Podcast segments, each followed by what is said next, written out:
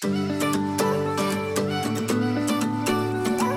い大人の夢を叶えて生きるラジオへようこそ。この番組はいい大人が夢を叶えて生きるをコンセプトに人生の甘辛を一通り味わってきたからこそさまざまな状況を柔軟に受け入れ過去に諦めた夢や目標に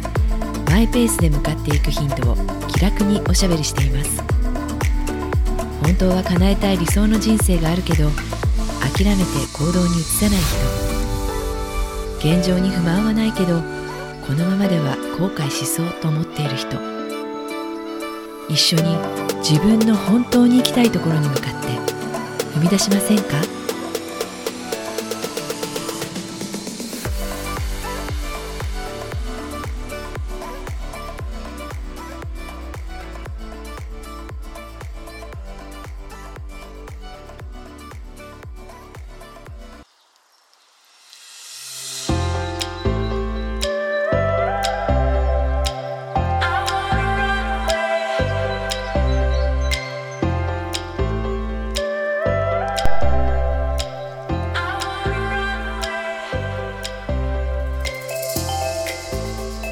ちは。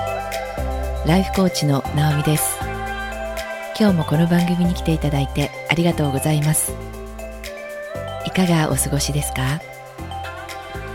今日は経験を積むことの大切さっていう話をします。以前番組にメッセージをくださった方に、えー、方がいらっしゃいましてでその方のメッセージが今の職場でこの先うん、やりがいがもう見つかるとも思えないし、えー、理想の人生も手に入るとは思えない。もやもやしてるんですっていうようなメッセージだったと思います。で私自分の過去を思い出したエピソードが1個ありましてそれは何かと言いますと,、えっと私が講師業をやっていた時のことです。えっと家業と並行してほぼ約20年になりますけれども、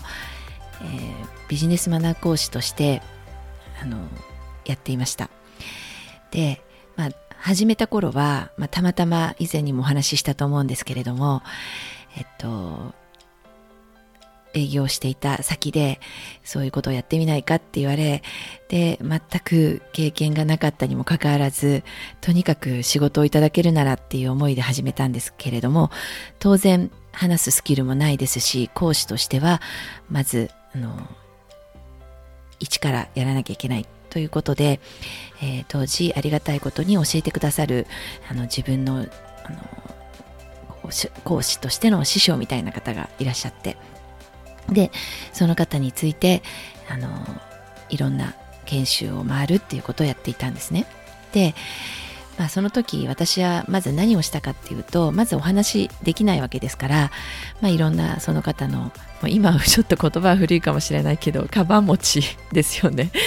であのパソコンのセットをしたり片付けたり。で途中は研修の途中ではとにかくあの話すことではない場面。であのマナマナー講座っていうとよく立ち居振る舞いでお辞儀の仕方っていう場面があるじゃないですか。で3種類のお辞儀って言われた時に私がとことこっと呼び出されて登壇して、えー、3, つのお辞儀をやって 見せたりするわけですね。で、まああの当時はその動作とか動きになったら私が出て行ってやるみたいな感じだったんです。で、まあなんて言うんですかね。すごい、最初はありがたく、そうやっていろんな場面に一緒に行って、あのいろんな研修に行って、そして経験を積ませてもらうっていうことで、だんだん私も少しずつ、あの、うん、度胸がついてきて、で、少しずつまた話す場面も出てきてっていうのがありました。で、まあ、あの、他にも、その、アシスタントとして出させてもらう場面ってばあのバあの機会っていうのがありましてで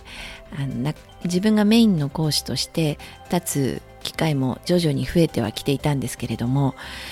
あのサブとして出る機会も同時にあったっていうことなんです。であのねなんかすごい今思い出すのがそのサブとして講師のあので出ていく時にその3種類のお辞儀ってやる時にですねそのメインの講師の人にもいろんな人がいてであのある講師の人がですねあの講義中に使う指示棒みたいなのがあったんですよ当時は。今ああいうあのレーザーポインターとかそういうのがなかったのでその指示棒を使ってそれでその受講者の方に えっとお辞儀の、えー、仕方をこう伝える時にですね伝える時にその指示棒でこう私の腰とかおしお尻をですねその指示棒でピシピシッとこう叩いてあの 叩いて 叩いてあのやるわけですよ。でなんか私はその時にもう人間私自身なんてわがままなんだろうって思ったんですけど最初はやっぱりそういう機会はありがたいなと思って出ていたの出ていた自分がですねどんどん屈辱感にでいっぱいになっていくわけです。私はなんでこんなことされなきゃいけないんだろうとか思って。であのこう人前であのお辞儀の場面になったら呼び出されてそしてあの指示棒でお尻を叩かれるっていう。それが本当にあの何て言うかなすっごいこうあの 今でも思い出すと笑えてくるんですけれどもまああのただですねこれ本当に今はいい経験だったと思えるんです。はい。あの当時はいろんな思いがあって私の中でもあの欲がどんどん出てきて私はもっとあの人みたいにメインの講師になって話したいとかあったんですけれどもただそれを一生懸命やりました 愚直に。であの当時はお辞儀をやりすぎて 本当にぎっくり腰にもなりなりましたね。あのヒールを履いた状態ででしかも午前中はあの家業の仕事をやってるわけですよ。でまああの家業の方も結構肉体労働だったので本当にあの腰をですね私はもうこの職業病というかもう本当腰が弱いというか午前中もあの腰痛になるような仕事。で午後もそうやってヒール履いてお辞儀ばっかりやってるからもうあのコルセットをですね腰に巻いて湿布をやってそしてあの登壇するっていうこともやってました。で、まあ、今思うとただこういうあのことをやってきたおかげで今は本当にまるで呼吸をするかのごとくまあありがたいことに研修のお仕事もいただけているのでその講師としてあの自分らしくこう堂々と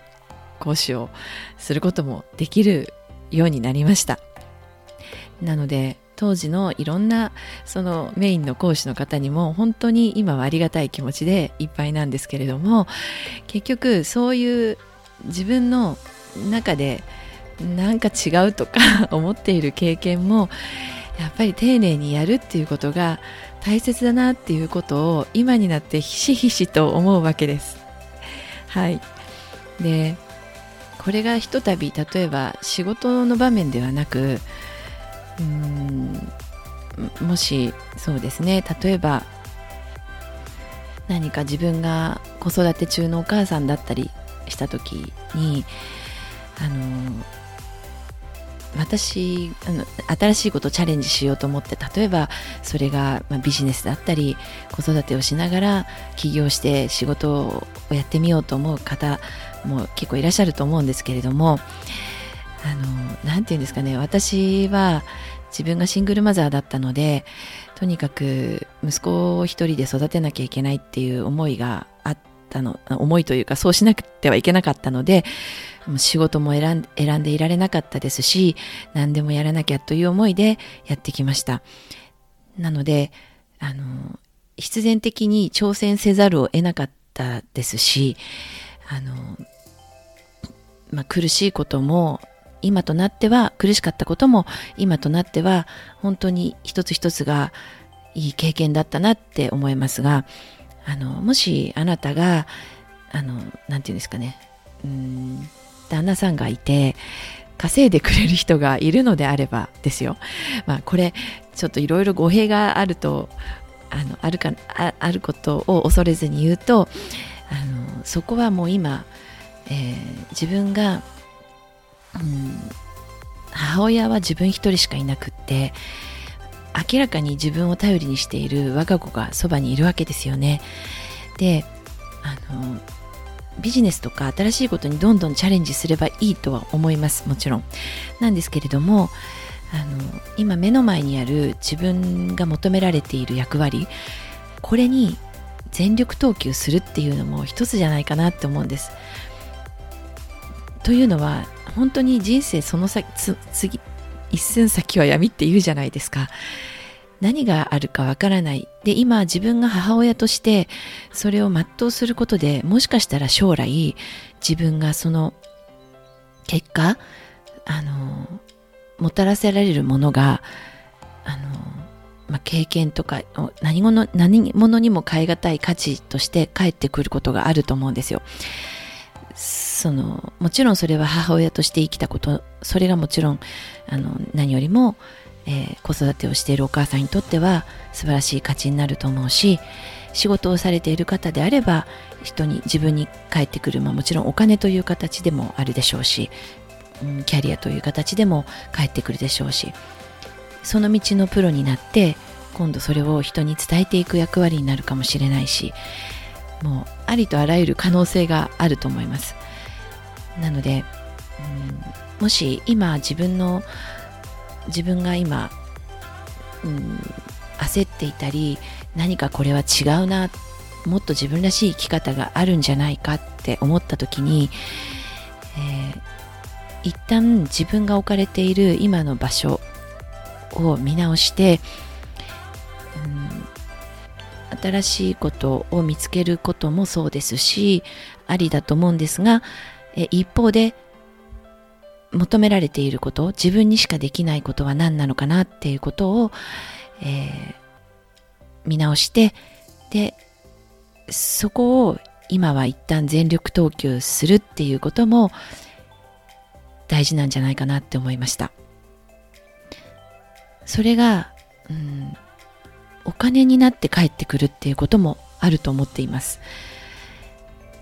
なので稼ぐという方法ばかりが全てじゃないと思います。なんかこれ意味深かもしれないんですけれども私は今すごくそれを実感しています。